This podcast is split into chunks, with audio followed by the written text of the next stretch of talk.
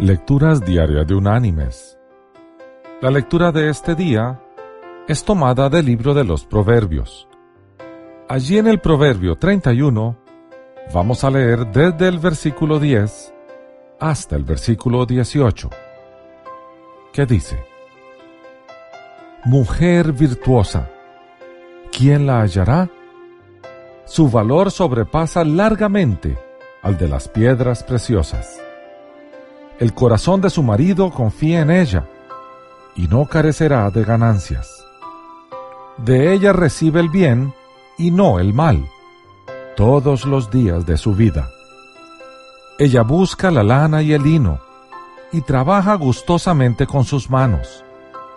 Es como la nave del mercader que trae su pan desde lejos. Siendo aún de noche, se levanta para dar la comida a su familia y la ración a sus criadas. Considera la heredad y la compra, y con sus propias manos planta una viña. Se ciñe firmemente la cintura y esfuerza sus brazos. Ve que van bien sus negocios, su lámpara no se apaga de noche. Y la reflexión de este día se llama Una mujer tras las cortinas. Jacques Yves Cousteau pasó toda su vida en el mar.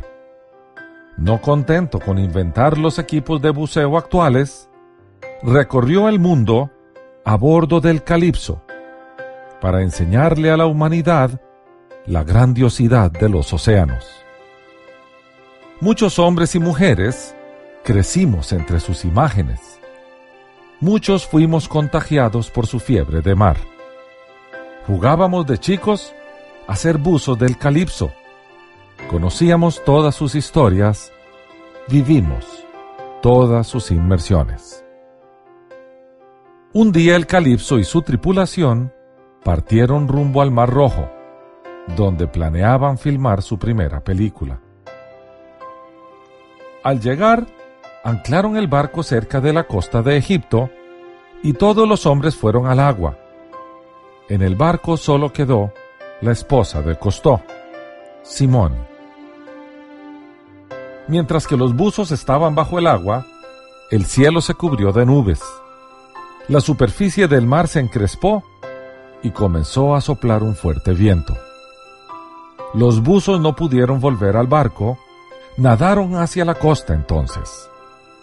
Una vez allí, contemplaron al calipso que se sacudía con cada golpe de ola, tironeando el cabo del ancla que se rompería inevitablemente. Costó temía por su esposa, una mujer delgada que no tenía idea de barcos ni de navegación. Los buzos, presos de impotencia, esperaban la rotura del cabo del ancla para ver cómo todas sus ilusiones se hundían con el viejo buque. El cabo se rompió en un estallido seco e inmediatamente se escuchó el motor del barco que se ponía en marcha. Viraba a babor y se internaba en el mar de frente a la tormenta. Al timón estaba Simón Costó, y no parecía estar dispuesta a dejar hundir el calipso. Como no sabía nada de náutica, decidió ir mar adentro, donde no podía chocar con nada. Viajaba hacia la tormenta. Ocho horas duró la lucha entre el viejo Dragaminas y el mar. Ocho horas donde una mujer sola, que nunca antes había estado en un barco, sacaba fuerzas de la nada para evitar que los sueños de su marido se hundieran ese día. Cuando la tormenta terminó, llevó el barco hacia la costa que se veía a la distancia.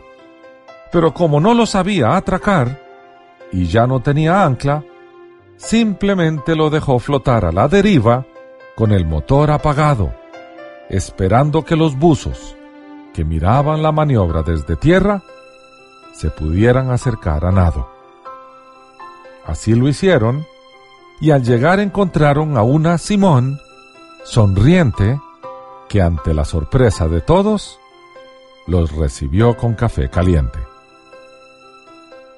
Pasaron muchos años y el viejo Dragaminas se convirtió en uno de los buques oceanográficos más famosos del mundo.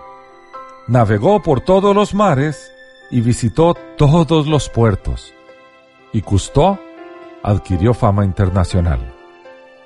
En el año 1980, en un reportaje, un periodista le preguntó si era difícil comandar el Calipso.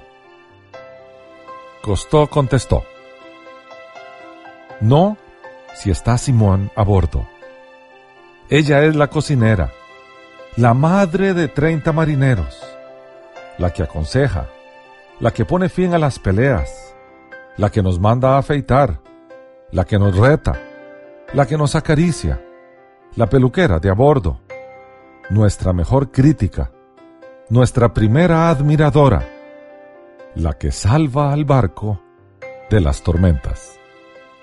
Ella es la sonrisa cada mañana y el saludo antes de irnos a dormir. El calipso podría haber vivido sin mí, pero no sin Simón. Mis queridos hermanos y amigos, Simón fue una mujer que vivió entre cámaras y nunca se dejó fotografiar. No figuró en ninguna de las enciclopedias del Calipso se negó a ser vista en las películas y la mayoría de la gente nunca vio su cara. ¿Cuántas son las mujeres que han sido ignoradas, pero han hecho grandes cosas sin ser jamás reconocidas? Sin duda muy cerca de nosotros hay una mujer silenciosa hoy. Puede ser la que barre nuestra oficina, la que escribe en el computador, o quizá nuestra madre, nuestra hermana, nuestra abuela, nuestra tía, nuestra vecina o nuestra amiga. Reconozcamos hoy su labor y hagámoslo públicamente, porque hoy podríamos hacer para ella de este día su mejor día. Que Dios te bendiga.